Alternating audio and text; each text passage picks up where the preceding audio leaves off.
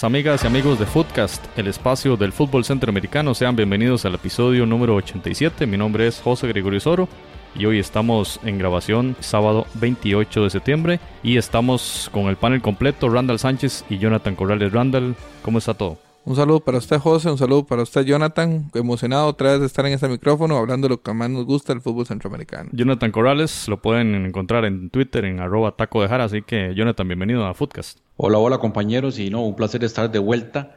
Eh, recordarle nada más a los oyentes y para la gente que nos escucha por primera vez de qué se trata el podcast. Un podcast básicamente en términos generales de fútbol centroamericano. También tenemos algunas entrevistas ocasionales y la periodicidad con la que se emite el podcast va a depender, por supuesto, de, los acontecimientos en, CONCACAF. Pero mínimo estamos hablando que estamos sacando unos tres episodios por mes, entonces para que la gente se pueda suscribir y estar atento a, a nuestros otros episodios. También recordar que estamos en Twitter, en Instagram y en Facebook para que nos pueda buscar y también seguir algunas de las publicaciones. Nada de spam, ¿verdad? Información muy concreta, específicamente del fútbol centroamericano. Muy bien, Jonathan. Y en virtud de esa actividad de CONCACAF, pues este mes de septiembre y el mes anterior también venimos hablando de Liga CONCACAF, esta tercera edición de esta competición de clubes que le da el pase a seis equipos a la Liga de Campeones de la CONCACAF 2020. Y bueno, y arrancó la fase de cuartos de final esta semana y vamos a hablar de eso exclusivamente en este episodio de esa ida de los cuartos de final, empezando por el partido Saprissa Kai, que fue el partido desde mi punto de vista más atractivo en virtud de, del funcionamiento de los equipos y de los goles. Cinco goles en este partido, 3 a 2 gana el equipo de Costa Rica frente al equipo de la LPF. Un partido bastante emocionante con goles al minuto 17 y 45 por Johan Venegas, al 48 el 2 a 1 de Jorman Aguilar y el empate de Omar Brownie. ¿Han escuchado hablar de ese jugador, Omar Brownie, ustedes? Porque algunos periodistas de acá de Costa Rica hasta ahora lo, lo conocen. Y al minuto... Sí, yo creo que, digamos, de los oyentes más, más antiguos van a, van a saber que hablamos bastante de Omar Brown. Hasta vamos a comprar la ficha de Omar Brownie, ¿verdad, Jonathan? Correcto, estamos preparando un rojo por Brownie y para ver si lo podemos traer a, la Asociación Deportiva San Carlos o algún otro club que esté interesado. Aunque sea traerlo que haga un partido. Bueno, pero bueno, algunos periodistas costarricenses hasta este partido lo conocieron a pesar de que fue el baluarte del CAI en la pasada Liga de Campeones y hizo lo que quiso con el Toronto. Pero, eso no es novedoso. Algunos periodistas costarricenses ni siquiera sabían que existía el CAI. Sí. Y bueno, y para cerrar las incidencias de este juego, un penal al minuto 90 más 2 anota Johan Venegas, un, un penal si se quiere polémico, ¿verdad? Algunas personas dijeron que no era penal, no lo vieron como tal. Bueno, lo cierto es que se cobró. Johan Venegas hace el hat-trick y 3 a 2 gana el Deportivo Saprissa en un partido realmente complicado contra un rival que ya veníamos hablando en Footcast, ¿verdad? Luego de ese papel en Liga de Campeones, un equipo que con poca experiencia en líderes internacionales, pero que ha venido creciendo mucho, al igual que el fútbol panameño. Entonces, Randall, no sé, empecemos por usted. ¿Qué impresiones le deja este prisa contra el CAI? Eh, coincido con vos, José, un partido atractivo. Realmente hay que reconocer que el, sistema de juego que utiliza el Deportivo Saprissa, cuando se enfrenta a un equipo que se lo sabe responder, se vuelve un, también un partido de ida de vuelta y eso me gustó mucho. Los panameños sí tuvieron más precauciones defensivas, ellos mismos, su mismo entrenador lo comentó, digamos que eh, no podían salir tampoco de tan alto acto esa prisa porque reconocen sus virtudes en el, en el sistema de juego, en los movimientos, en la entrada y salida de, los, de sus delanteros. Entonces, creo que el, estudio bastante minucioso y la calidad de los jugadores del equipo panameño hicieron que fuera un partido bastante atractivo sí creo, digamos, de alguna otra manera que Saprisa sí llegó a tener el control del juego. O sea, llegó un momento en que cuando se puso 2 a 0, eh, el juego estaba controlado. Un error como siempre que es normal, donde Miller se bautiza como defensa esa prisa, cometiendo los mismos errores que cometen todos, vuelve otra vez al CAI al juego y lo vuelve a levantar. Y un equipo como el CAI, que es un equipo con buena inversión y con buenos jugadores, recuperando su vez, regresando otra vez al juego, se volvió nuevamente peligroso y a partir de ahí fue más que esa prisa. Eh, yo fui los que al principio decían que no fue penal, pero al, viendo ya las repeticiones sí hay un movimiento de defensa contra el delantero que fue Randall Díaz, si no me equivoco, y, y fue un penal eh, lastimosamente más dañino lo que generó ese penal, que fue la expulsión de Omar Brownie, que lamentablemente no va a contar con su estrella en un partido tan trascendental como el de vuelta. Pero en términos generales yo creo que nos mostraron que en Centroamérica puede haber buen fútbol, puede haber fútbol atractivo. O sea, caso contrario, como vamos a comentar, por ejemplo, el partido del Motagua contra el Waterhouse, o sea, un partido realmente de sueño. Pero este fue un partido que nos demostró que los equipos eh, bien estudiados, bien preparados, pueden generar eh, un partido atractivo, al punto que las dos cadenas que lo transmitieron, porque uno, yo me turnaba en las dos para ver qué decían, realmente estaban comentando que fue un buen, un buen juego, cuando es difícil que reconozcan eso. Entonces, vamos a ver, estoy ansioso a ver la vuelta, cómo va a ir. Ese, ese error de, de Miller con, con Briseño me recordó mucho aquel error enorme que abrió el marcador en, en Monterrey, el Zaprisa Tigres en, en Liga de Campeones pasados. O sea, un error que se repitió. Y lastimosamente, perdón Jonathan, la gente está culpando al portero, pero yo creo que el portero pide la bola. O sea, él sale por la bola y Miller se la cabecea antes. Yo pienso que eso es lo que puede eximir al portero del error. Más allá de quién tuvo la culpa, lo cierto es que en el sapricismo reina el sentimiento de que no está bien cubierta esa plaza de portero. Jonathan, ¿qué comentario general podemos dar de este Saprisa hay 3 a 2? Bueno, entre la afición no solamente el portero, eh, entre la afición sapricista, me parece que también he escuchado comentarios acerca de que hay un hueco en la portería, en la defensa, en el medio campo y en la delantera. en todos lados. Eso es un túnel. Eh, es un fútbol total. Es en todas las líneas el problema, no, pero ya eh, hablando en serio, me pareció muy, muy bueno el planteamiento del CAI de Francisco Perlo a pesar de los dos horrores defensivos. Claramente, ¿verdad? Uno en, el primer gol, que es eh, empezando el partido, un descuido en la defensa. Y el segundo gol, digamos que hay otro descuido, aunque también un poco de mala suerte, que en el rechazo el, capitán del, del CAI, Manuel Torres, no logra despejarla bien y se me pareció muchísimo al partido que disputó Saprissa contra Santos. Y no estoy hablando del sistema táctico, digamos, Santos salió en ese partido con línea de 5, en este caso el CAI es un 4-2 un poquito más marcado, pero el sistema es lo de menos, el tema pasa por el posicionamiento ya dentro del terreno de juego y la manera en que el equipo presiona al rival, porque tanto el Santos como el CAI lo dejan salir un poco, deja que los centrales lleven la pelota hasta cierto hasta cierto cierta zona del terreno de juego y a partir de ahí eh, presionan. Digamos que es una presión media, no es una presión alta. Dejar que esa presa metan pelotazos porque no tiene delantero 9. Si ustedes se fijan en ese partido contra el CAI, realmente no hay un 9. No, no está esa posición, entre comillas, de, de 9. Y eh, digamos que es un tema del sistema, pero también Saprisa, como ya lo hemos comentado, tiene un hueco ahí en la parte, en la parte ofensiva, en donde ha tenido que cubrirlo tal vez con Johan Venegas, en algunos momentos con, con Randall Leal, pero el 9 está en una pasantía y han traído recientemente a David Ramírez. Y esa es la situación, despreciaron a un jugador como Robilio Castillo. Ahora, a lo que iba del planteamiento de, del CAI. El CAI tuvo apenas un 29% de posesión de balón, lo cual, digamos, refuerza un poquito lo que estoy comentando. Dejó que esa presa tuviera la pelota. No, no, no le interesaba en lo más mínimo. Lo importante era recuperarla en una zona en donde esa prisa tuviera eh, desventaja en la espalda y a partir de ahí encontrar esos carriles para los contragolpes y en lo cual, digamos, eh, un jugador como Mark Brownie sacó muchísimo provecho. Me parece que Luis José Hernández tuvo una, una noche bastante, bastante complicada, lo mismo que Roy Miller. Y esto, pues al final de cuentas, fue complicando el partido mucho a esa prisa, que a pesar del 2 a 0, a mí nunca me pareció que estuviera realmente en control del partido. O sea, era un control de pelota, pero no ese dominio absoluto y, generando peligro en, contra el marco de José Guerra. Y en el segundo tiempo creo que tal vez Zaprisa incluso se vio, se vio sorprendido en esta situación, pero voy a esto. Me parece que Saprissa nunca, realmente nunca estuvo en control del partido, a pesar de que iba ganando 2 a 0. Y coincido con Randall, el penal, aunque es doloroso, digamos, para los panameños, el penal me pareció, me pareció claro.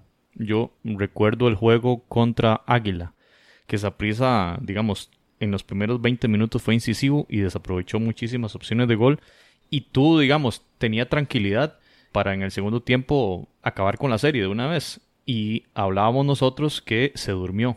Creo yo que en aquel partido contra el Águila subestimó al rival, desaceleró si se quiere y fue muy confiado también al Cuscatlán. ¿Habrá pasado lo mismo? Digamos, de prisa con el 2 a 0, quitó el pie del acelerador y dijo ya tenemos esto controlado, ahora en el segundo tiempo hacemos un tercer gol, vamos tranquilos y se sorprende con un, digamos, un nivel mucho mejor del CAI en, en la segunda parte. Sí, son, son juegos distintos. Yo en eso sí voy a coincidir con Jonathan en que Saprissa tal vez no fue tan avasallador con el CAI como también sí lo fue con el Águila.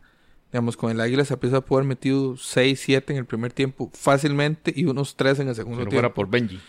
Pero aún así, digamos que Saprissa tuviera el dominio del balón y encontrara los dos goles, entonces eso sí le permitía manejar el partido.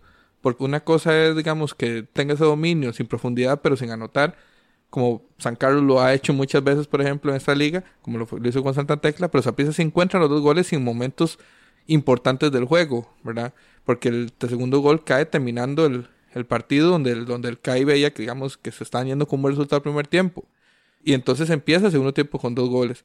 Entonces, aunque no fue ese equipo avasallador, dominante, tenía dos goles a su favor. Errores defensivos, es cierto, de jugadas o lo que sea, pero los tenía. Creo que Saprisa no es que se confía, es que regala un gol.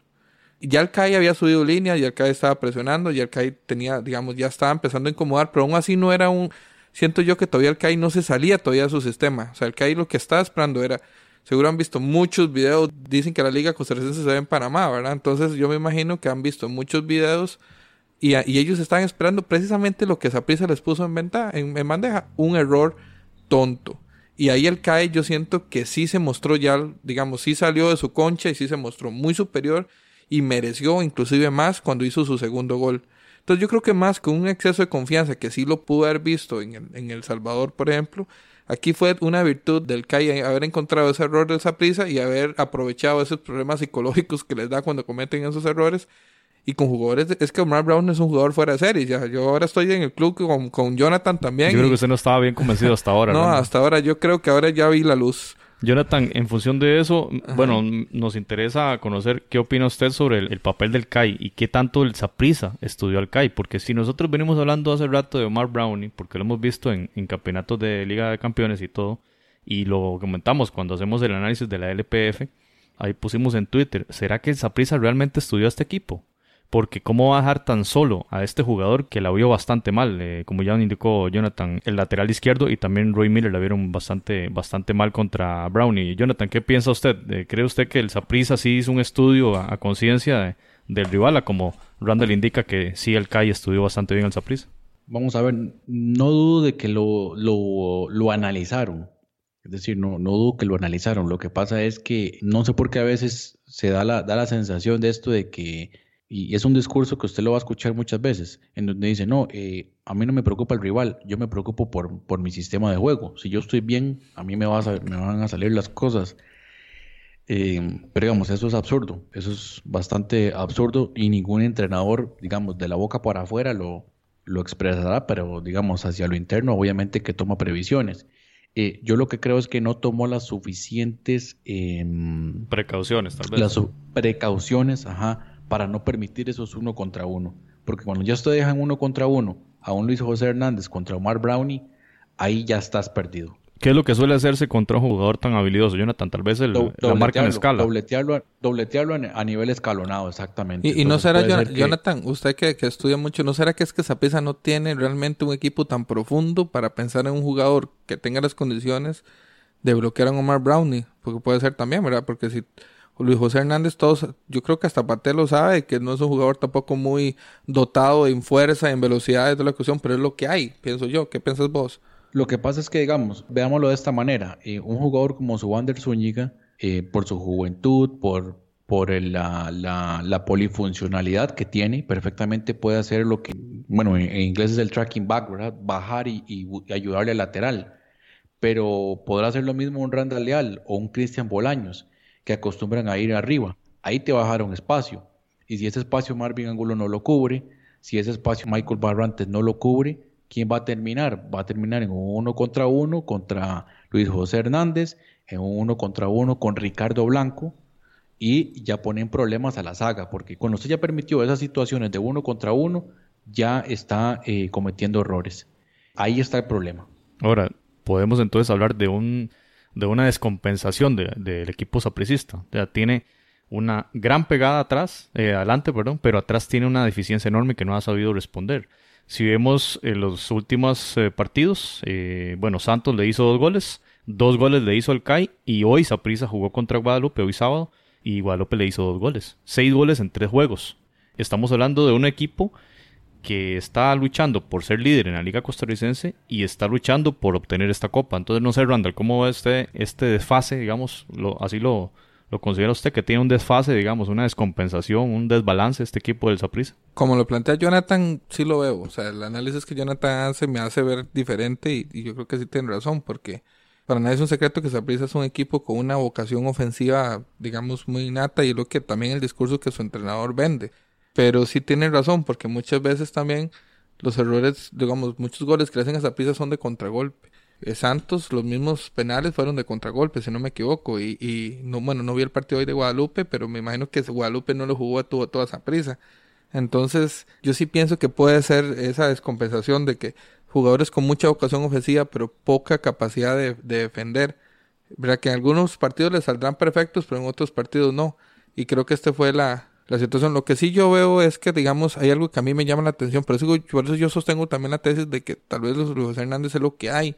Porque Omar Brownie mostró sus dotes casi que en el minuto 5.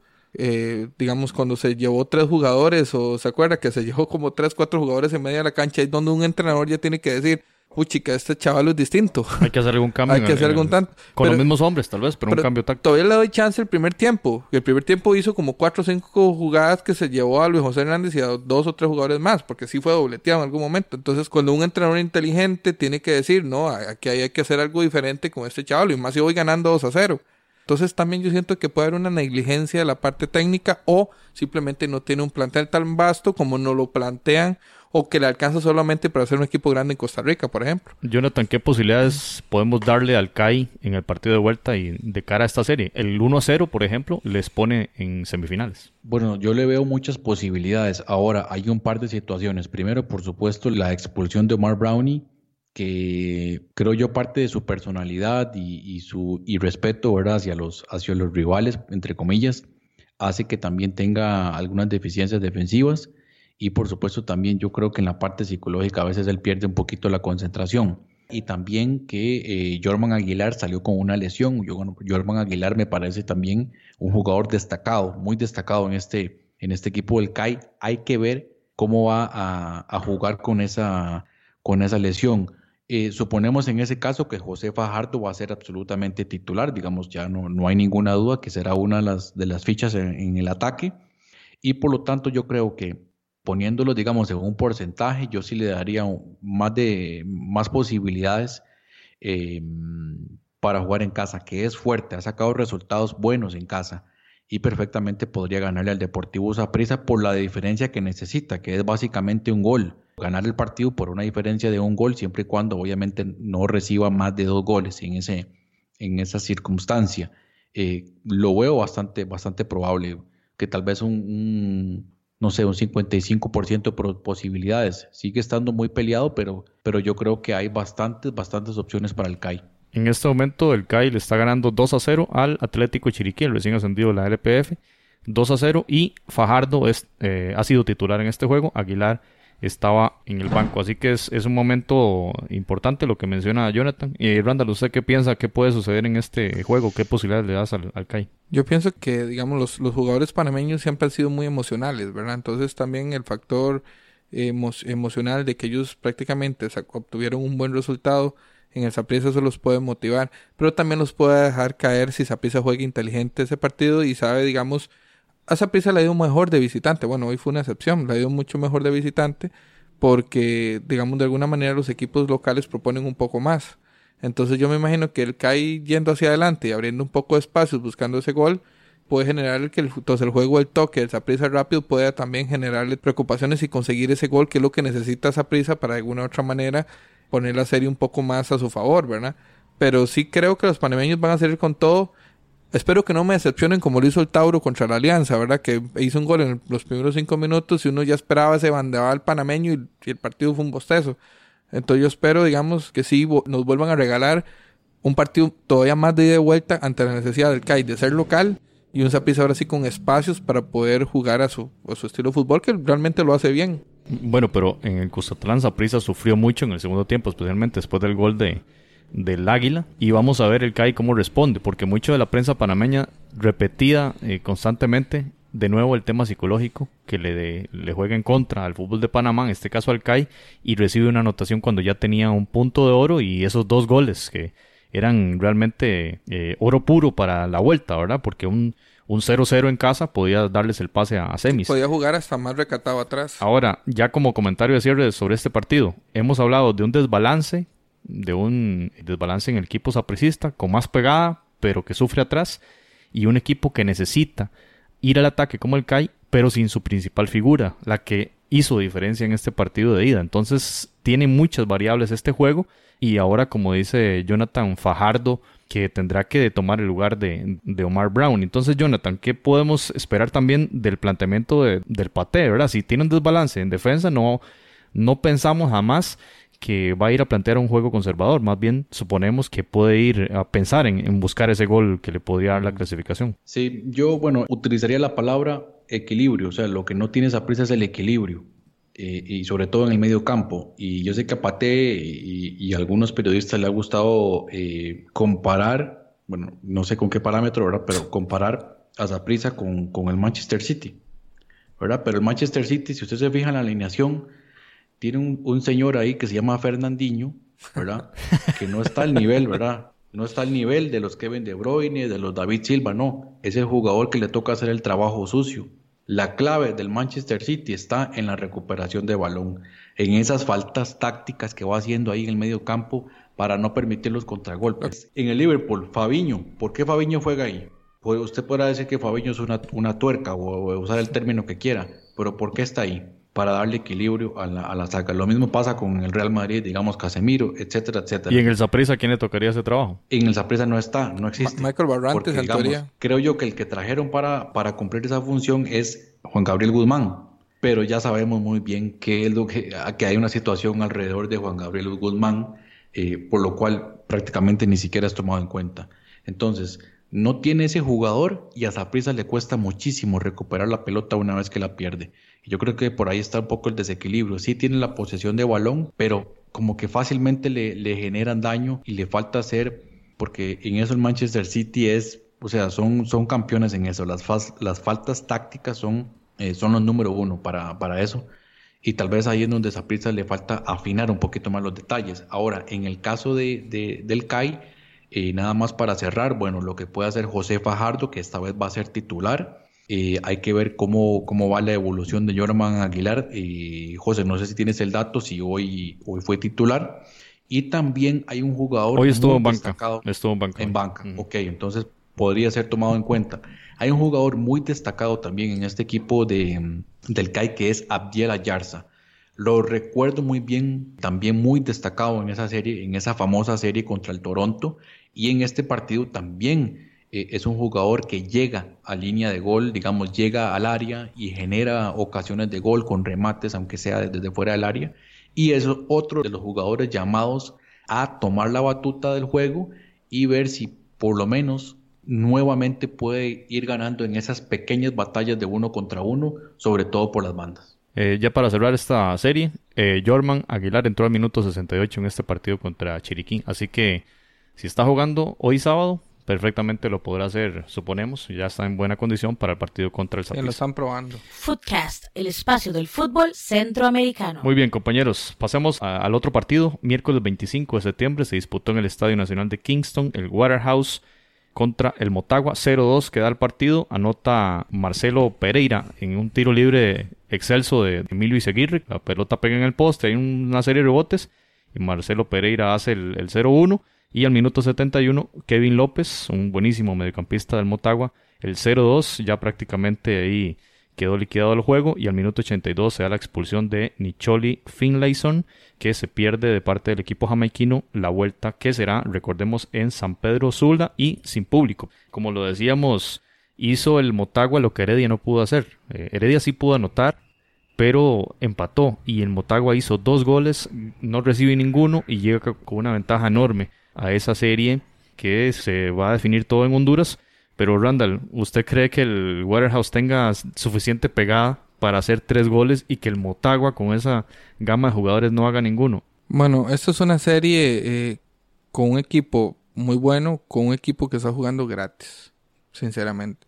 O sea, e-, este Waterhouse es una vergüenza de equipo. Es un equipo malo. Motagua no quiso meterle cuatro. Motagua yo pienso que respetó que este equipo eliminara a Heredia. Yo creo que vos, cuando comentamos el partido, hablaste de una jugada donde el Motagua podía montar un contragolpe rapidísimo y tocó para atrás. No quisieron desgastarse, no quisieron.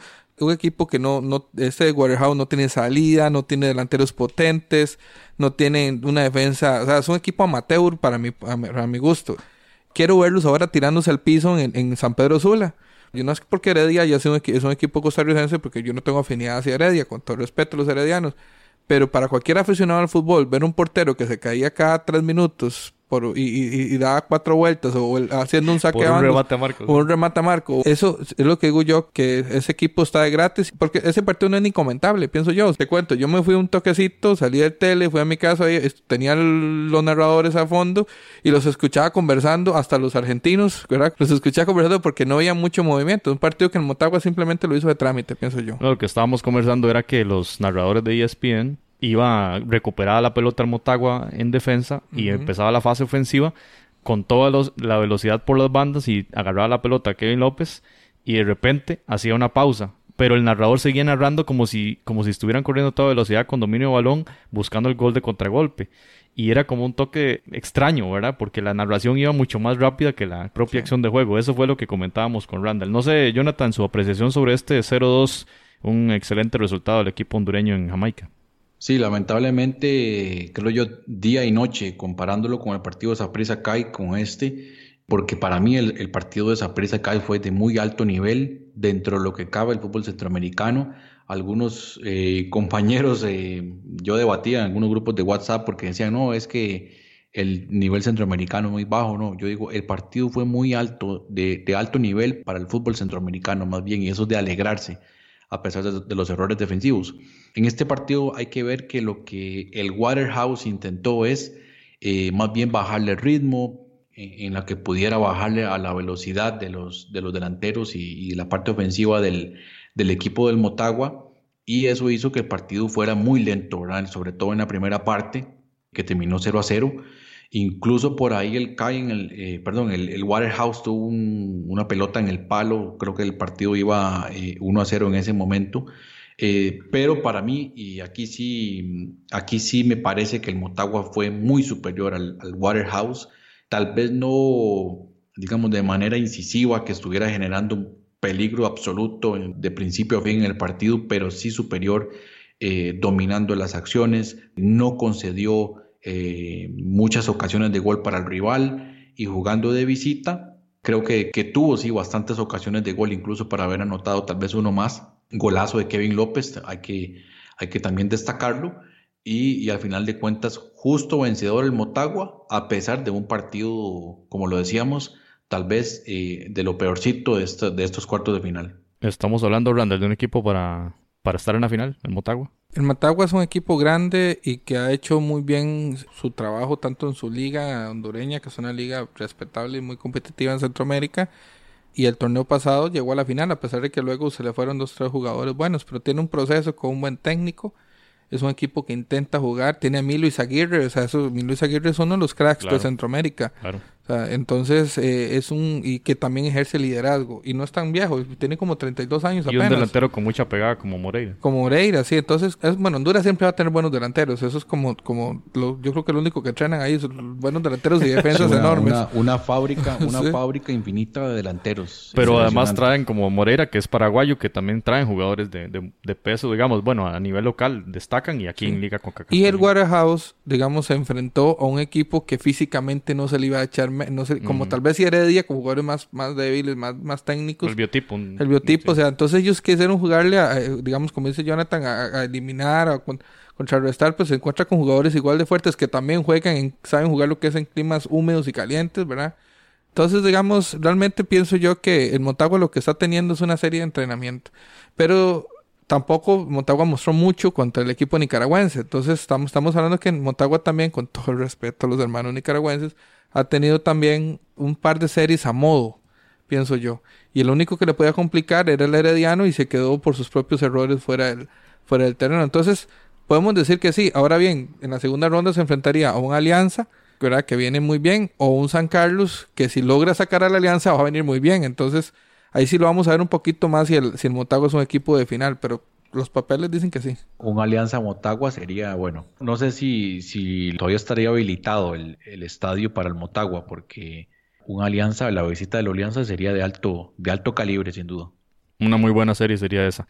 Y bueno, nada más para cerrar esto, el Waterhouse jugará el día domingo 29 contra el Tivoli Gardens, un partido de la Premier League de Jamaica, y el Motagua ya jugó hoy sábado, perdió 2 a 1 contra el equipo de San Pedro Sula, el maratón. Así que eh, una derrota en, Liga Nacional y se verán las caras el día miércoles contra el Waterhouse, preparando también el juego del siguiente fin de semana contra Olimpia. Entonces también menciono esto del Olimpia, del Clásico Nacional, porque los entrenadores van dosificando y será suficiente dosificar en un juego tan importante como este. Vamos a ver qué, qué hace Vázquez con este equipo del Motagua de cara a ese, a ese enfrentamiento contra el Olimpia y ojalá... Diego Vázquez, Diego Vázquez es argentino, ¿cierto? Sí. Sí.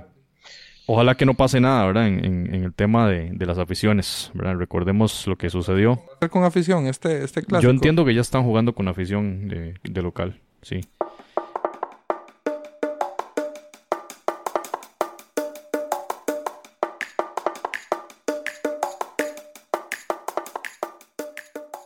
Bueno, compañeros, pasemos a la serie Alianza San Carlos, partido que se disputó el día jueves 26. Fue partido 6 pm en el estadio Cuscatlán. Alianza gana 2 a 0, gol al minuto 16 Raúl Peñaranda y al 68 Marvin Monterrosa, un, golazo de pierna derecha. Y digamos, se vio una cancha en unas condiciones eh, no óptimas, ¿verdad? Sabemos que hubo una actividad en el estadio días antes y dejaron maltrecha el escenario, ¿verdad? Y eso, digamos que la alianza se adaptó mejor a esas circunstancias. Y San Carlos de verdad que sufrió y se ve mucho en el tipo de juego que desempeñó y en el nivel del centro del campo que fue realmente lamentable. Para el olvido, el, nivel de la, de la media cancha de San Carlos y en contraposición un nivel óptimo de Marvin Monterrosa y de Narciso Orellana. Una media cancha muy buena del equipo Alianza, el motor que le dio este, este juego y estos tres puntos de oro y una diferencia bastante buena y además de eso no recibir gol en contra en calidad de local ha sido muy bueno para el equipo Alianza que llegará al partido de vuelta en el Alejandro Morera Soto con eh, muy buenos números digamos que de cara a, a ese partido y a buscar ese pase a semifinales. Nada más indicar un poco de estadística. 10 disparos a Marco realizó el equipo salvadoreño, tres de ellos directos y 6 hizo el equipo de San Carlos, solamente dos directos. Recordamos uno de Chirino, que sacó muy bien el portero García, que lo hablaba Pablo en la previa, que era realmente una de las figuras clave y lo fue en este partido con ese despeje y otro remate de Arrieta y un remate ancho de Marco Mena, que digamos fueron las opciones que tuvo San Carlos en el primer tiempo y luego desapareció por completo. Y bueno, para analizar este juego vamos a escuchar primero a nuestro compañero Pablo y luego estaremos nosotros comentando sobre, sobre el análisis de Pablo y también, por supuesto, lo que, los apuntes que teníamos en este Alianza 2 San Carlos 0. ¿Qué tal amigos de Foodcast? Un gusto saludarlos desde una lluviosa San Salvador. Estamos en medio de un temporal eh, lluvias que ustedes vieron hasta incluso el jueves pasado que se hizo presente a la victoria que deja muy buenas sensaciones para los salvos de la Alianza, un 2 a 0 importante, sobre todo no solo en el marcador, sino también por la forma, la forma futbolística en la que el equipo Albo se llevó ese triunfo, con jugadores que regresaron al 11 titular luego de o estar descansando o haberle dado descanso el profesor Wilson Gutiérrez la última fecha del torneo Apertura 2019 y otros jugadores como Jonathan Jiménez o el Cacho Larín que vuelven de eh, Jonathan de una lesión, de una leve lesión que lo marginó en los últimos partidos y el Cacho Larín que no había sido titular por el tema pues que no está al 100% físicamente, pero incluso ahora hizo un gran partido y es parte del 11 del once ideal que mostró la CONCACAF luego de esta, de esta semana de, de actividades. Buenas sensaciones de cara a la vuelta, amigos, porque Alianza se ve muy bien.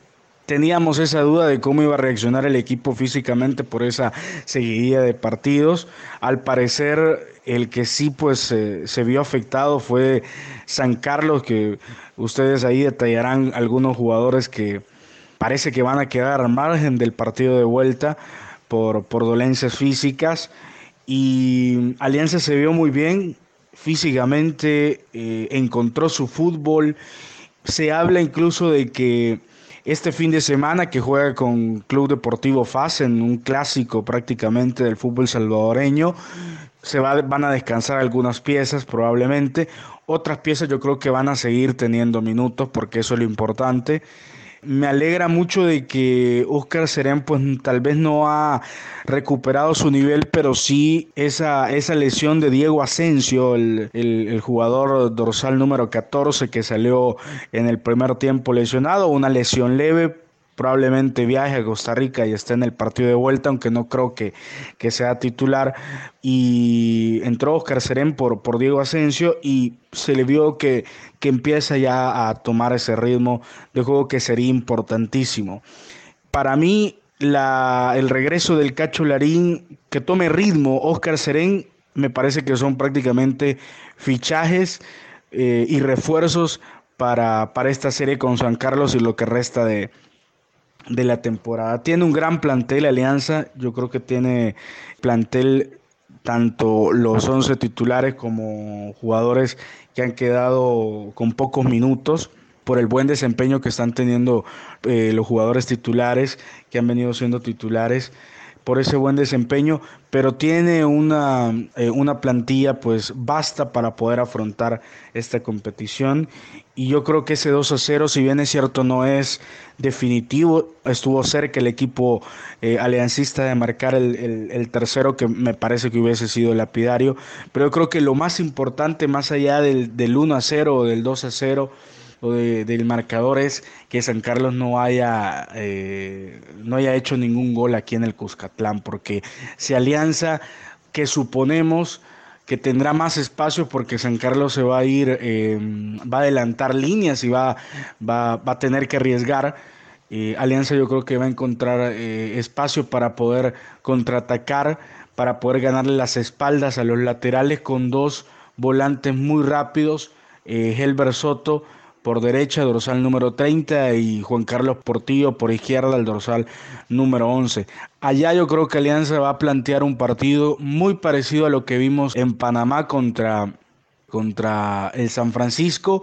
Muy, muy parecido con dos volantes de marca. Yo creo que no va a jugar Diego Asensio, lo que les decía, y solamente va a jugar Peñaranda en punta y va a jugar con dos, dos volantes eh, de contención que probablemente sean Narciso y la variante en lugar de Diego Asensio sería Isaac Portillo, el clavito Portillo. Luego yo creo que va a mantener el 11, la línea de 4, Jonathan Jiménez y el Cacho Larín por derecha e izquierda. Jonathan Jiménez, él juega por izquierda, pero es un jugador ambidiestro, entonces ha jugado ahora por el lateral derecho, pero él es un lateral izquierdo natural. Entonces va a mantener siempre el mismo 11 que venía jugando con esta variante que a mí me parece que va a jugar con doble contención para poder presionar y tener control, dominio de la pelota en el medio campo y poder dañar a, a San Carlos en el contragolpe. Creo que eso es lo que, lo que vamos a ver en el partido de vuelta, donde para mí ahora ya la balanza está a favor del equipo Albo. No lo veía muy claro antes de, del partido del jueves, lo veía muy parejo, pero fue mm, superior Alianza.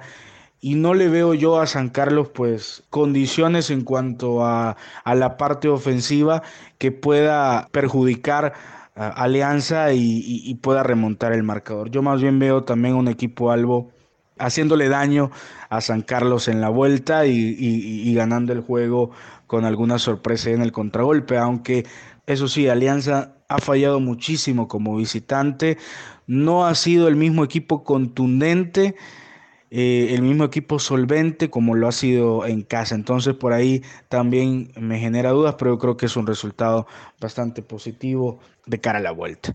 Así que creo que eso es todo, eh, mi análisis, un saludo muy grande para todos amigos y vamos a ver si, si los visitamos ahí la próxima semana. Estamos pues viendo si, si podemos viajar para ir a cubrir el partido del próximo, del próximo jueves, pero vamos a estar ahí pendientes. Un saludo y un abrazo grande amigos, hasta pronto. Muchas gracias a Pablo y sí, coincidimos muchísimo con, con el comentario y agregando un poco, ahora me eh, vuelvo a, a, sobresalir el trabajo de primero de Marvin Monterrosa, el capitán, a pesar de esa tarjeta amarilla que, obtuvo en, el segundo tiempo, de nuevo, hablando de las faltas tácticas, fue una falta táctica, ¿verdad? Que en el fútbol a veces es como mal visto, pero en otros deportes es sumamente normal, como, como es en la NBA, etcétera, etcétera, también en otros, en otros deportes. Eh, y además lo de Narciso Orellana, que recordábamos hace unos días el golazo en Liga con CACAF, y ahora también demostrando un partido muy serio y yo creo que en el medio campo es donde San Carlos pierde más terreno y probablemente tiene que ver un poco con la decisión táctica o digamos la decisión del, técnico Luis Marín de sacrificar a un jugador en la parte ofensiva para meter un central más, que en este caso digamos que fue Carlos Acosta. Ahora, lo que pasa es que la jerarquía de Carlos Acosta en el medio campo no hubo quien la supiera, quien, quien tomara ese rol. Y estamos hablando de un Roberto Córdoba o un Cristian Martínez que creo yo a veces, y siendo muy honesto, en un partido de esta calibre contra un equipo de este nivel como es el Alianza, un histórico del fútbol centroamericano, aquí no se puede uno llegar a esconder en el terreno de juego. Y aquí es donde el, jugador necesita un poco más de protagonismo. En este caso, si a Roberto Córdoba le empezó a costar el partido, no hubo quien le ayudara. Cristian Martínez tiene un, un corte muy defensivo. Creo que en la parte de distribución carece de ciertas características cuando está eh, enfrentando o digamos eh, en, una, en una situación de desventaja numérica tras de eso, entonces creo que también ahí ya el partido empieza a complicarse. Eh, a mucha gente no le gusta tal vez un Osvaldo Rodríguez, pero tal vez la, la experiencia de él le, le, hubiese aportado un poco más en el medio campo, sobre todo cuando el partido se estaba complicando. Y agregando lo que dice Pablo, la lesión de Esteban Ramírez fue eh, bastante fundamental en lo que fue, en lo que terminó siendo el, resultado final del partido, porque es un jugador determinante, ya lo habíamos dicho en la previa, y, precisamente en el sistema que saca Marín era un jugador absolutamente fundamental por la lateral derecha, eh, no solamente para, para cubrir lo que, lo que iba a suceder por ahí, las, las subidas del equipo, cómo lo estaba cubriendo, bueno, tratando de presionar un poco más arriba. Cuando entra Fernando Brenes, y no quiero hablar mal de él, pero digamos, no tiene el corte ofensivo de un Esteban Ramírez y también tomando en cuenta que juega perfil cambiado. Y creo que eso al final de cuentas terminó por complicar muchísimo el juego de San Carlos, a lo que los tiene acostumbrados, ir haciendo dos contra uno contra el lateral, el lateral rival, eh, los desbordes eh, por los laterales, los centros, o sea, todo ese tipo de fútbol fue muy, muy poco observado en el partido y al final de cuentas creo que también ahí está, ahí estuvo la diferencia. Además de ese, creo, error garrafal en el primer gol, un descuido absoluto de, toda la saga defensiva y en estas instancias, evidentemente, un error de esos se paga caro y creo yo que eso es parte de lo que deban aprender algunos jugadores que están en este, en este plantel del, del de San Carlos. Pareciera que la lesión de Marvin Obando tuvo mucho efecto en el rendimiento del equipo, en cómo lo planteó el, director técnico Marín y además que termina jugando con prácticamente con centrales, ¿verdad? Como usted decía, Jonathan, el tema de, de Berenes jugando de lateral, ¿verdad? centrales jugando de lateral y Acosta, que es un jugador más de media cancha, jugando también de central. Y el Chiqui Pérez, que se quedó en Costa Rica tras los errores eh, del partido contra Cartago. El equipo ha tenido, como ya lo mencionamos en la previa, un desajuste defensivo importante en este torneo nacional. 23 goles recibidos dan cuenta de una defensa de una calidad inferior a la de la temporada pasada. Y Marín no ha logrado encontrar ese cerrojo defensivo que tuvo como gran eh, fortaleza en la temporada anterior, temporada en la que salió campeón el equipo sancarleño. Y también hablando de errores, creo yo que hay un error de bulto en el segundo gol, no solo en la marca a Monterrosa, sino en la jugada previa que da el tiro de esquina. Es, es una salida del equipo sancarleño ante una presión alta de la alianza, un rechace bastante eficiente de Marco Mena que le da la pelota a la alianza y ahí surge el tiro de esquina. Eh, entonces, eh, muchos errores, una circunstancia negativa para San Carlos que viene de resultados negativos. La moral, vamos a ver cómo la va a solucionar San Carlos. Pero lo cierto es que el equipo de San Carlos se encuentra en una situación muy desventajosa, Randall. ¿Cómo ves ese, ese juego de vuelta considerando estos elementos? Mira, yo, yo, yo podría conseguir con el compañero González del Salvador, pero como seguidor del equipo San Carlos, San Carlos es un equipo tan extraño. Es un equipo que baila es un partidazo a la liga con nueve hombres termina encerrando a la liga, pierde 1 a 0, va y pierde con Saprisa de una manera burda, va y le mete 5 goles a Pérez León en un tiempo y va y, pierde 4 a 2 el local con un equipo que estaba muerto como Cartago. Entonces es un, equipo que uno no sabe qué esperar de San Carlos. Irregularidad. Es muy irregular, o sea, eh, eh, cuando se prenden los delanteros meten muchos goles y cuando no se prenden ni siquiera llegan a marco. Sí coincido con, con Jonathan que San Carlos está muy débil en media cancha. O sea, hizo muy buenas inversiones en delantera. Jairo Reta, Minor Esco, tiene a Saborío, tiene a, Juan Vicente, tiene a mismo Mena, ¿verdad? Pero sí le hace falta un equipo con más dinamismo media cancha, o sea, con más, con más poder en las bandas. Y yo, yo a veces no entiendo, o sea, yo sé que, que Chiqui Pérez se ha equivocado, pero también se ha equivocado Rudy Donson, se ha equivocado Marco Madrigal. O sea, la defensa de San Carlos habla mucho de la de Saprisa, pero la defensa de San Carlos este año ha sido un, mar de errores. Pero en estos partidos es cuando usted tiene que tener jugadores de experiencia. Y un jugador que jugó una promoción contra River Plate para que River Plate se fuera a segunda división y fue titular en ese partido, sin duda no le va a intimidar jugar un Cuscatlán contra la Alianza, con todo el respeto. No es lo mismo Alianza que River Plate. Entonces lo que digo yo es dejar a, Chiqui Pérez, eso habla que también de que Marín está también está también experimentando ser técnico en torneos internacionales. Entonces, fue un partido extraño. San Carlos históricamente no ha sido, nunca ha sido un equipo que se haya destacado por jugar de visitante. Digamos, estos resultados de perder 2 a 0 de visitante ha sido siempre normal en la historia de San Carlos. San Carlos es un equipo que siempre se ha hecho fuerte de local, pero pierde ese plus, no va a jugar de local. entonces, eh, con su estadio, con su clima, con su gramilla, entonces yo no sé qué esperar del partido de vuelta, sinceramente. O sea, porque, como digo yo, esa delantera puede ser inspirada en minuto 3, llevar tres goles, o perfectamente puede ser el mismo equipo que no hace ni cosquillas y que el mismo hacen centros al primer palo, cuatro tiros de esquina seguidos y ni siquiera los pueden pasar eh, del primer palo. Entonces, es, yo voy a darle un poquitito de, de, confianza al equipo y, que, y a decirle, bueno, lo que hemos visto puede ser que tal vez tengamos una buena sorpresa el jueves en Alajuela. Jonathan, ¿qué tendría que hacer Luis Marín para tratar de enderezar esta serie, conseguir el 2 a 0, que sería, digamos, una de las tareas más complicadas, ¿verdad? Sí, bueno, yo, yo, y, tengo que decirlo, digamos, como aficionado a San Carlos, uno, uno queda con un poco de bronca, obviamente, y algunos, por algunas horas uno, uno queda huevado, como decimos aquí en Costa Rica. Sin embargo, pues ya, ya analizando un poco más el frío, así es el fútbol. Es decir, tenés un partido malo de visita en una liga de CONCACAF, eh, se castiga de esta manera ante un rival como la Alianza. Ahora, me pongo a pensar en aquella serie contra Herediano, en la semifinal del torneo pasado. Bueno, con esa agresividad con la que salió San Carlos en el Carlos Ugalde, y creo yo que esa es la única forma de que San Carlos tenga alguna, alguna posibilidad.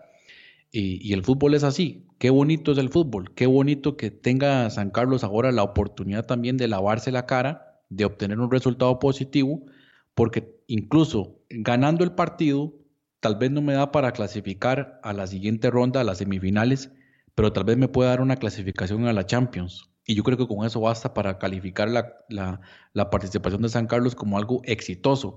Así es el fútbol. Te da todavía esta otra oportunidad para San Carlos. Ahora bien, por supuesto que vienen desventajas. Eh, creo que en lo físico el equipo está decayendo un poco. No sé, me parece que tal vez el equipo no está totalmente convencido en este momento de sus capacidades y del sistema. Ya cuando, cuando usted empieza a ver ya que se, que se hagan estas variantes tácticas es donde tal vez está dudando un poquito ya de la, de la capacidad defensiva, que era algo que el torneo pasado era lo más sobresaliente. Eh, tal vez no, no, se goleaban, se ganaba 1 a 0, pero digamos a nivel defensivo el equipo no concedía tantas ocasiones de gol al rival. Y por ahí va a pasar, ¿verdad? Tener una solidez defensiva y por supuesto que esas ocasiones de gol que genere sean aprovechadas, porque en este partido contra la Alianza en el primer tiempo San Carlos tiene, digamos que esas tres que antes nombró José, creo por lo menos una que era clarísima de gol, o sea, una oportunidad que inmejorable para haber anotado y no se aprovechan. Entonces, esas son las ocasiones de gol que al final hacen la diferencia. Eh, le veo posibilidades a San Carlos, pero sí, por supuesto que la diferencia de dos goles complica muchísimo el panorama. Ahora bien, también hay que recordar que con una victoria quedaría muchas posibilidades de esa clasificación a la Champions, que Luis Marín ya lo había comentado. Ese es el objetivo finalmente, no de ganar la liga con CACAF, por supuesto. O sea, e, eso, para eso se está participando, pero digamos que el objetivo principal es clasificar a la liga a la liga de campeones de CONCACAF. Algo, José. Eh, digamos, San Carlos apenas hace eh, menos de seis meses se estaba coronando campeón por primera vez, donde hace un año estaba en segunda división. Entonces, yo creo que el proyecto San Carlos es un proceso. O sea, la liga con CAFCAF vino muy pronto y la, está solventando. Yo creo, igual que Jonathan, el objetivo, digamos, San Carlos no está para ganar este torneo, no tiene mejor plantel que el Olimpia, que el mismo Saprissa, que el Motagua, o sea, pero, pero sí duele ver, por ejemplo, que al minuto 70, perdiendo 2 a 0, no hagan ni un tiro a marco. O sea, también es cierto que hay un derecho de piso y que estás aprendiendo contra un equipo que no sé si tendrá mejores jugadores, no sé, o sea, no hay una forma de evaluar, este es mejor, no es un PlayStation, ¿verdad? Que viene con sus puntajes, ¿verdad? No sé si los tendrá o no, pero si es un equipo con, con mayor jerarquía de historia y es un equipo, digamos, más creído en ese sentido, como lo es Aprisa en Costa Rica, Comunicaciones en Guatemala, etcétera. Pero sí duele por lo menos ver que el equipo campeón de Costa Rica, que aunque actualmente está en quinto lugar fuera de zona de clasificación, tampoco está haciendo un gran torneo a nivel local, ver que no pueda, ni siquiera tenga esa agresividad que sí tienen los salvadoreños. Porque, digamos, ahora Jonathan dice, aquel partido lo sacamos contra Heredia, sí, lo se sacó con mucha garra. Pero San Carlos yo no le vi garra, o sea, faltando 30 minutos, ver que ni siquiera un tiro marco no, hacían. Y, esa, esa desidia, o no sé cuál palabra utilizar. Creo, creo yo que físicamente, físicamente muy disminuido. Para tener esa agresividad y presionar como tomando como referencia ese partido, no estaba en este, en este La cuestión física pesó bastante. Digamos, el, equipo, digamos, eh, desde el inicio, desde el primer tiempo, usted veía a los mediocampistas de la Alianza correr con toda la velocidad posible, dominar la pelota como lo hace muy bien Monterrosa, a pesar de la cancha, a pesar de ser un césped siempre alto, y los nuestros bastante disminuidos, parecía que corrían en cámara lenta respecto al rival que, que corría a toda velocidad habían como dos mundos ahí en la cancha, ¿verdad? Y bueno, hay que analizar por qué se da esa situación. Yo veía, por ejemplo, el cambio de la alianza cuando se lesionó eh, Asensio, entra Oscar Serén y en, el segundo tiempo jugó bastante bien los contragolpes, rapidísimo, ¿verdad? Serén, incluso Alianza tuvo para haber anotado el tercero, como lo comentaba Paulo.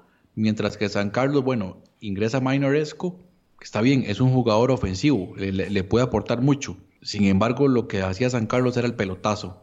No tuvo posibilidad tampoco de generar fútbol por el medio. Viene en parte impulsado por esa presión que hizo Alianza que no permitía a San Carlos salir con facilidad, con, con, pelota dominada. En eso probablemente el técnico Wilson Gutiérrez analizó bastante el ataque posicional de San Carlos eh, si San Carlos terminó haciendo pelotazos, imagínense, yo veía a Mainoresco recibiendo la pelota por alto contra dos, tres defensores de la alianza. Y de espaldas. Entonces, yo, sí creo, con todo respeto, porque le tengo un profundo respeto y admiración a Luis Marín, pero yo sí creo que ha habido una mala planificación. Por ejemplo, eh, San Carlos suspendió el partido contra Heredia para jugar con el Santa Tecla, pero ¿qué se ganó con esos?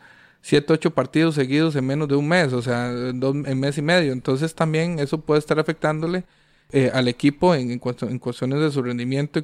Ahora bien, eh, yo escuchaba un periodista salvadoreño antes que en apoyo del juego decía que San Carlos, de frente a la Alianza, tenía un equipo base. Eso tampoco es cierto. San Carlos, la misma alineación que utilizó en este partido no fue la misma que utilizó en las series contra Santa Tecla. San Carlos ha, a Marín ha intentado dosificar, porque aquí las distancias son un poco más largas que El Salvador para viajar y han tenido que ir a Jicaral. Entonces Chiqui Pérez no ha salido titular en muchos partidos, igual como en este. Eh, Aguilar solo jugó contra la Liga. Ha habido mucha rotación. Ha habido para, mucha rotación. Para dosificar. Saurio, que es el goleador de esos dos campeonatos, ha jugado menos partidos que cualquiera de los que han estado. Entonces, algo, tal vez eso hay una también... columna vertebral, pero hay rotaciones. Sí, y tal vez eso puede que haya afectado también un equipo base, también, ¿verdad? Un equipo base que, que, se conozca un poco más. Y también creo que esto podemos llamarle un efecto también rebote, como digo yo, del campeonato de San Carlos.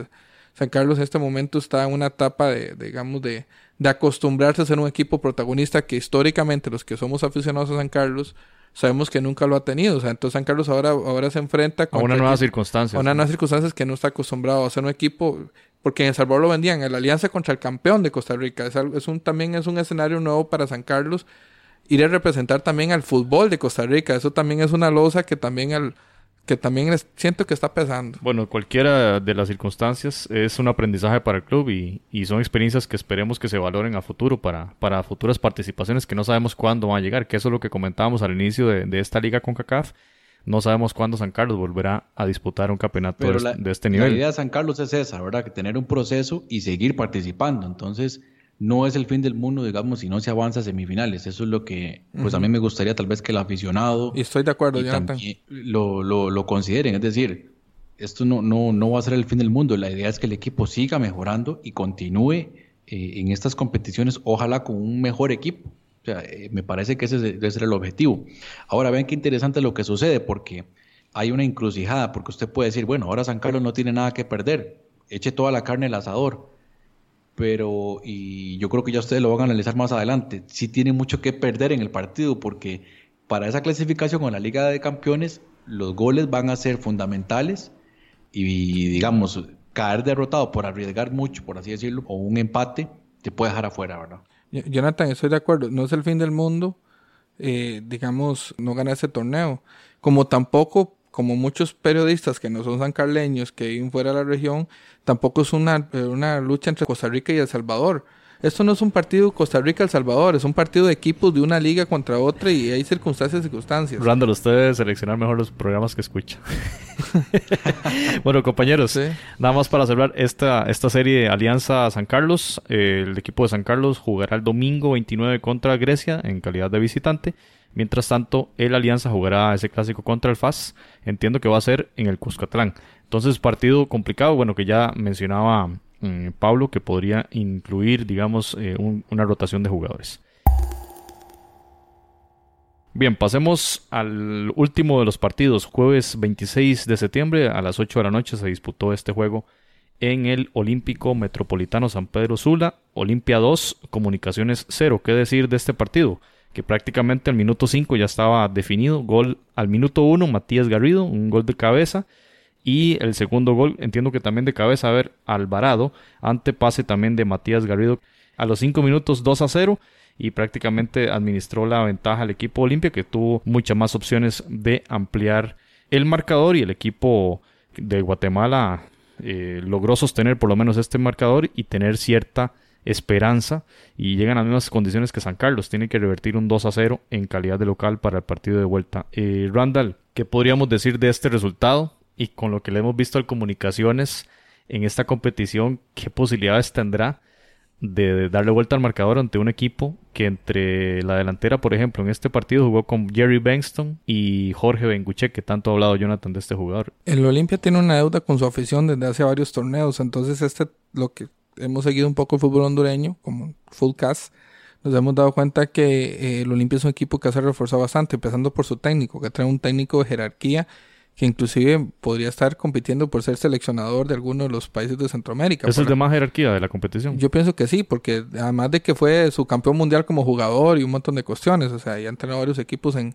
en Argentina importantes y además tiene jugadores muy buenos. Entonces creo que el, Olimpia, además de que son históricos, es un buen equipo. A mí me decepciona el Comunicaciones. me decepcionan con todo respeto los equipos guatemaltecos. Yo espero mucho los equipos guatemaltecos, porque Guatemala, digamos, históricamente ha sido una de las ligas en que más bien invierte en su fútbol, invierte en sus clubes, han traído muy buenos jugadores, históricamente han tenido los mejores jugadores de Centroamérica, los han podido llevar, que no haya podido competir en comunicaciones con su jerarquía, al Olimpia en este partido, entonces a mí me decepciona un poco. Yo diría que la serie está resuelta, pero también voy a darle su, también sus, sus posibilidades a, comunicaciones porque sencillamente es un equipo grande. Entonces vamos a ver si me cierra la boca, ¿verdad? y podemos ver un regreso, pero realmente es un Olimpia muy sólido, realmente. Y un Olimpia que ha jugado sin público de local y ha, ha sacado bien los partidos. Ni siquiera local. Contra el Forge y contra Comunicaciones. ni siquiera, Seis goles. Ni siquiera local, porque está jugando en San Pedro Sula y el claro, Olimpia de Tegucigalpa. Claro, por eso, por eso decía que ha jugado, digamos, sin público. O sea, es una circunstancia bastante desventajosa. Jonathan, ¿cómo ves esta serie y si hay posibilidades del equipo de Lombardi y de Herrera a ver si logran darle vuelta o si ya el Olimpia tiene esto definido. Como diría nuestro amigo Pablo, cartel de liquidado para el comunicaciones, pero me da mucha lástima porque yo, o sea, cuando este partido lo observé con muchísima expectativa, me parece que los dos equipos tienen calidad y yo esperaba muchísimo más del encuentro. Y era, el más histórico de todos, era el más histórico claro, de todos. nosotros lo dijimos en la previa, que era el más bravo de los partidos. Y lamentablemente el partido no tuvo chance de desarrollarse porque dos goles tempraneros ya cambia totalmente eh, las ideas de los técnicos, sobre todo en el caso de, del técnico de comunicaciones de Mauricio Tapia y la cuesta arriba, porque si ya ustedes se ponen a, a ver el partido más allá del minuto 5, Usted dice, Comunicaciones está dominando el partido. En el medio campo tenía superioridad numérica, 4-1, 4-1. Tuvo algunas llegadas, tal vez no muy claras, digamos, eh, claras de anotación, ¿verdad? Que si hubiera comido un gol a boca de jarro, pero, pero sí tuvo algunas ocasiones de gol que perfectamente pudo haber salido con un resultado un poquito más favorable. Sin embargo, creo yo que un poco, vamos a ver, superado por un equipo de más colmillo, tal vez, eh, voy a utilizar este término más colmillo, pero más allá de eso, ¿verdad? la potencia física de un Johnny Leverón, el mismo Ever Alvarado. En el medio campo este Matías Garrido, muy bueno, creo que es eh, argentino, uruguayo, me parece un, gran jugador, juega pegado a la banda, no, no juega en el centro, pero sí tiene ese, ese corte hacia el, hacia el centro, al ser de perfil derecho y jugar por la izquierda, tiene ese, ese corte hacia el centro para meter el pase cruzado y adelante un par de pues un par de, pilares como Jerry Bengston y Jorge Benguche, una delantera de muchísima potencia y fue muy complicado para Comunicaciones poder detenerlo porque tal vez el, equipo de, del Olimpia permitía que Comunicaciones avanzara hasta cierto terreno, recuperar la pelota y mandar ese pelotazo, ahora sí, a dos jugadores que sí saben jugar muy bien en ese juego largo, llamemos pelotazo, pase largo como usted quiera llamarle, pero saben perfectamente jugar a ese estilo de juego. Ir a pelear contra el, contra el central, contra los defensores, ganar la pelota de espaldas, hacer un pase hacia la segunda línea, y ahí me parece que, estuvo la clave desde el Olimpia. Ahora, eh, en relación al partido de vuelta, lo veo bastante complicado. Nuevamente, Comunicaciones perfectamente podría ganar el partido, pero para clasificar yo sí este, le daría toda la, la ventaja al Olimpia. Creo que tal vez un 75% ya de la serie definido. Porque si recordemos el partido que perdió el Olimpia en Canadá, si bien el Forge tuvo ahí algunas opciones para el segundo gol, Olimpia también tuvo algunas. Es decir, y, veníamos hablando de un inicio de temporada. Ahora el equipo viene más con más ritmo, viene más carburado y un gol del Olimpia no lo veo muy descabellado. Eh, ante todo porque el equipo de comunicaciones tiene que ir arriba con todo, ¿verdad? Vamos a ver cuál va a ser el rendimiento de Agustín Herrera, que creo que yo que es el, la voz cantante ahí, especialmente en la ofensiva de los cremas. Pero Olimpia tiene pegada y me parece a mí va a ir y como equipo grande, con cartel grande y llamado a ser el primer bicampeón de esta competición, va a ir ofensivo también. No creo yo que llegue a encerrarse, especialmente con tanta pegada que tiene. Es que uno podría decir esto es fútbol y el 2 a 0 es el marcador más engañoso, pero ya que como en esta serie juega el gol de visita, entonces es muy probable que el Olimpia con esa pegada logre encontrar un gol, lo que no tuvo el Comunicaciones allá. Para, pues, bueno, está bien, perdemos, pero busquemos ese gol que nos dé esa ventaja competitiva o deportiva para llegar allá.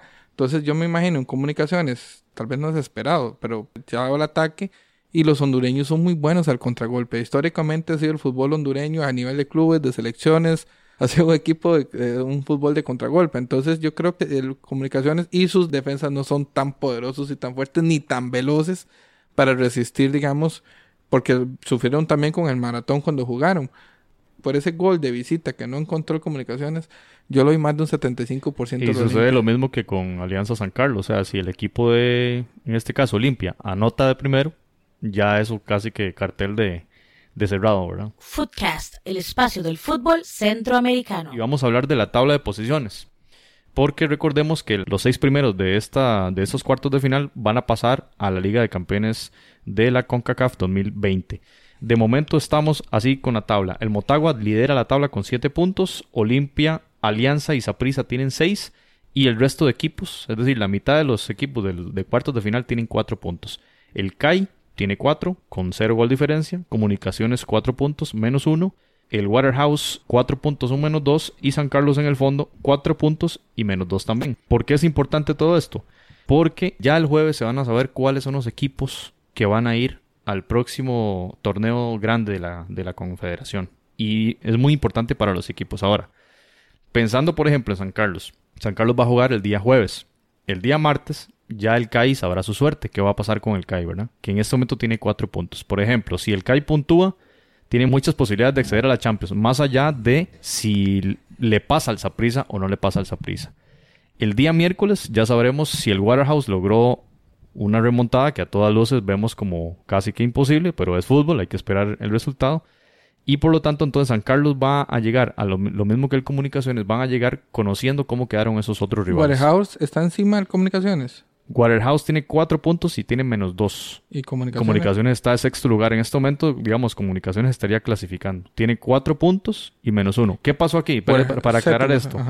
San Carlos no ha ganado ni un solo partido. Lo que pasa es que la CONCACAF definió que las series de penales se le brindarán tres puntos al ganador. Y San Carlos le ganó al Santa Tecla por penales. Entonces el punto en Salvador más los tres puntos, digamos, por esta razón, acá contra Santa Tecla. Esos son los cuatro puntos. Entonces, una debacle, por ejemplo, del Comunicaciones y de San Carlos, perdiendo, digamos, le daría al Warehouse clasificación a Coca-Cola. Podría clasificar. O sea, seguirá jugando de gratis.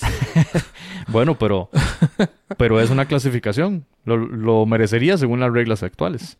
El tema es esto. Yo quería poner esto sobre la mesa porque mucho se puede definir del tipo de juego que veamos. Digamos, el Kai lleva las de perder en el sentido de que juega de primero, juega el día martes. Ahí tendrán que echarlo todo, ¿verdad? Pero si por ejemplo les va mal y Saprisa logra vencer, eh, van a tener un gol negativo y los mismos puntos que el resto de equipos que tienen sus partidos pendientes. Así que le pondremos muchísimo ojo a este tema de la tabla de posiciones en función también de los resultados que se vayan dando y cuáles van a ser los seis equipos que representen a Centroamérica en esta competición con CACAF Liga de Campeones 2020. Así que muy, muy interesante cómo se manejó esto. De hecho, a nivel de, reglamento habría que revisar, ¿verdad? Porque yo estuvimos viendo mucho en la previa de cuál era la forma en que se iba a determinar esto y no había mucha claridad. Pues ya en la, en la página de CONCACAF aparece la tabla de posiciones con ese asterisco y, dice ese tema de los penales en cierta forma favorece a San Carlos porque y al Waterhouse porque solo habían conseguido dos empates, ¿verdad? Y tenían dos puntos. Llegarían aquí con una desventaja enorme y una obligación de ganar. Ahora incluso el Comunicaciones o el mismo San Carlos o el Waterhouse empatando el partido podrían clasificar a Champions. No, porque inclusive el Olimpia goleando al Comunicaciones, Comunicaciones bajaría, por ejemplo, un, menos dos y el Waterhouse perdiendo por un gol estaría quedaría por encima del Olimpia. Exactamente. El tema de gol diferencia inclusive sin puntuar estos equipos podrían clasificar. Porque todos están, o sea, la mitad de la tabla tiene cuatro puntos. El tema de gol diferencia podría marcar los clasificados sin necesidad de ganar. Es un juego de números al final. Sí, ahí, eh, y viendo la tabla, entiendo ahora un poco más el comentario de, de Julio César Cruz, que ha estado también en el podcast, de que el Motagua ya está clasificado a Liga de Campeones. Matemáticamente, en la combinación de resultados, no quedaría ni en el puesto 7 ni en el puesto 8. Muy bien, compañeros. Tabla de goleadores, Johan Venegas tiene 5 después del hat-trick. Recordemos que Manfred Ugalde no, no disputó partido. Habrá que ver si va a jugar en Panamá porque llega hasta el día lunes al país. Vamos a ver qué sucede. Raúl Peñaranda, el jugador colombiano de la Alianza, brinca y empata a Manfred en esa segunda posición. Y hay cuatro jugadores con dos goles, de los que se mantienen en competición. José Fajardo del CAI, Gerardo Gordillo del Comunicaciones, que por cierto no jugó, y Marvin Monterrosa el buenísimo mediocampista de la Alianza con dos anotaciones. Y vamos a los juegos de vuelta, martes 1 de octubre, CAI Prisa en el Agustín Muquita Sánchez, 8 pm, hora de Centroamérica, partido será Nacho Herrera.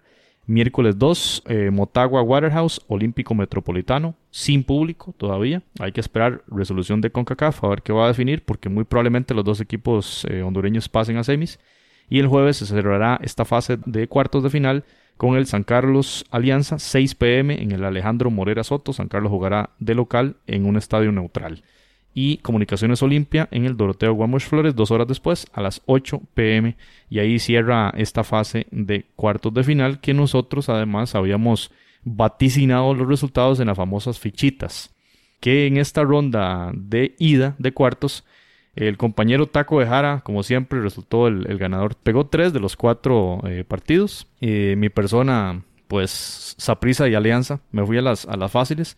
Y el compañero Randall acá, este, solo pegó la de Saprisa, Randall. Así que ahí yo creo que ya lo alcancé. En la tabla general, eh, Jonathan lidera con 18 aciertos. Y Randall y yo estamos empatados en 13 ahí, pulseando a ver quién, quién va a descender a segunda. Por cierto, ya finalizado el partido del CAI, para los que estaban pendientes, el CAI contra el Atlético Chiriquí, 2 a 0, goles de Fajardo y Josep Rosales. Ah, muy bien, anotó entonces el delantero que vislumbramos como titular en ese juego contra Zaprisa.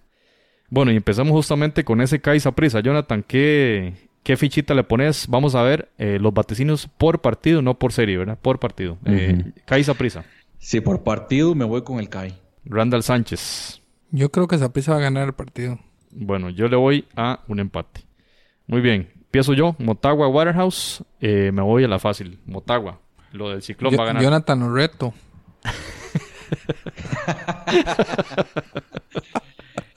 no, no, es que aquí, aquí, bueno. La razón o el corazón, eh, Jonathan, porque vea que Randall solo con el corazón vota. Vea cómo le fue. recordemos, ¿verdad? Esto es un asunto meramente de estrategia, nada personal. Creo que aquí el, el, el Motaguas es, ampliamente favorito. Randall. Sí, yo también. Bueno, Motagua y Motagua. Eh, Randall, empieza usted. Asociación Deportiva San Carlos, Alianza FC. Creo que San Carlos va a ganar. No sé si va a pasar la serie, pero va a ganar. Bueno, yo digo que estos equipos van a empatar en este partido de vuelta. Jonathan. Sí, acá me parece que mm, el empate, el empate es el, resultado más, más probable a mi criterio. Muy bien. Eh, empiezo yo, Comunicaciones Olimpia, eh, voy con el empate. Esas dos fuerzas se van a, igualar ahí. El balance en el Doroteo Guamuch Flores. Eh, Jonathan, Comunicaciones Olimpia. Voy a, bueno, acá voy a arriesgar un poco, igual meramente por estrategia. Voy a apostarle a la victoria del Comunicaciones. Muy bien. Randall. Yo creo que puede haber un empate. Bueno, así están las fichitas. Queda el registro ahí y vamos a ver cómo nos va, porque bueno, tras de esto ya luego faltan los dos partidos de semis y falta los dos partidos de finales, así que vamos casi que a la mitad de competición. Bien, compañeros, muchas gracias. Muchas gracias, Randall Sánchez. Un gusto a todos y todas. Gracias por escucharnos en este esfuerzo que hacemos desde San Carlos, Costa Rica, de tratar de hacer un programa diferente. Bien lo dijo Jonathan al principio de qué se trata y, y tratar de ser objetivos un poco. Cuando juega San Carlos no tanto, pero tratar de ser un poco objetivos y darle el reconocimiento al esfuerzo con el fútbol centroamericano, que es un, un, fútbol que se hace con, con amor y con, y con garra y con tradición con muchas deficiencias y necesidades, pero que el Saprissa Kai demostró que sí tiene calidad para hacer partidos de alto nivel. eh, Taco de Jara, muchas gracias por participar de este episodio 87. Un placer como siempre y nos escuchamos en el próximo episodio. Muchas gracias a Pablo desde San Salvador. Esperamos que nos veamos en el estadio el día jueves y nos escuchamos en el episodio 88 para ver qué pasó finalmente y cuáles serán los equipos que van a CONCACAF Liga de Campeones 2020 y cuáles son los semifinalistas de esta Liga CONCACAF 2019. Gracias y nos escuchamos. Footcast, el espacio del fútbol centroamericano.